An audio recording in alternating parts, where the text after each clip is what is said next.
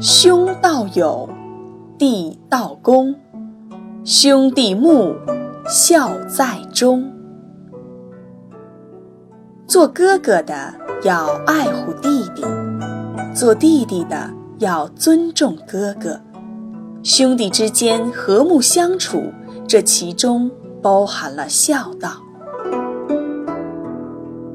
孔融是东汉时人，出身世家大族，是历史上著名的文学家。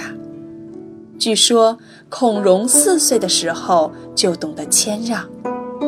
有一次，有人送给他们家一筐梨，他和几个哥哥吃梨，孔融挑了最小的一个。父亲问他：“你怎么不拿大的呢？”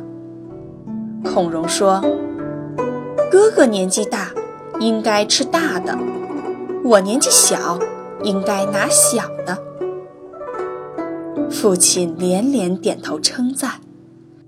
这种尊敬兄长的孝悌之情是中华民族的传统美德，我们应该发扬光大。